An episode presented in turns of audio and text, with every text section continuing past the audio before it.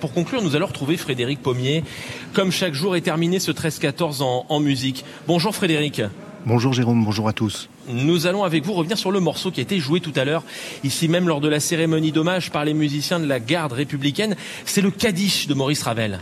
Oui, c'était juste avant le discours du président de la République et c'est un morceau que Ravel a composé en 1914 à la demande d'une soprano de l'opéra de Saint-Pétersbourg. À l'époque, les compositeurs vivaient surtout grâce aux commandes. La cantatrice s'appelait Alvina Alvi. Ils s'étaient rencontrés cinq ans plus tôt à Londres et elle lui avait donc commandé l'écriture d'un diptyque qui reflèterait deux faces de la culture juive.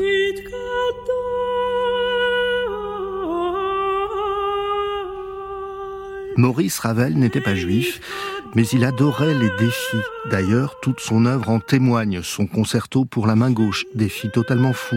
Et même son fameux boléro, le même thème répété des dizaines de fois, ce qu'il a toujours porté, guidé c'est la nouveauté et plonger pour s'y fondre dans des univers qui lui sont inconnus. On peut citer ces cinq mélodies populaires grecques écrites en s'inspirant de chants traditionnels et il a procédé de la même manière en s'inspirant de chants traditionnels pour écrire ces deux mélodies hébraïques créées lors d'un concert le 3 juin 1914 créé avec la commanditaire Alvina Alvi et au piano, eh bien, Maurice Ravel lui-même. La première de ces deux mélodies, c'est donc le Kaddish, une prière écrite en langue araméenne. La deuxième a pour titre l'énigme éternelle. Elle est écrite en langue yiddish. Et c'est le Kaddish qui est aujourd'hui le plus souvent interprété, texte destiné à l'élévation des morts. C'est une louange du nom de Dieu, constituée de passages extraits de la Bible, des passages liés à l'histoire du peuple juif au départ pour Ravel.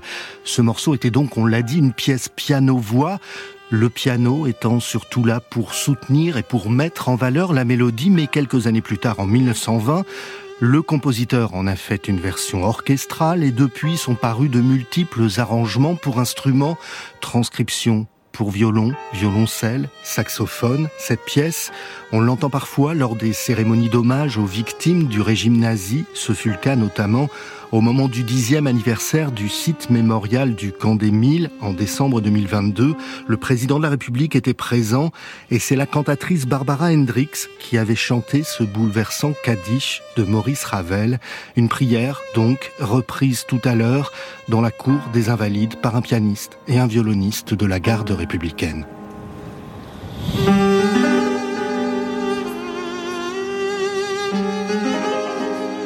Merci Frédéric Pommier, on va vous retrouver euh, demain dans ce 13-14.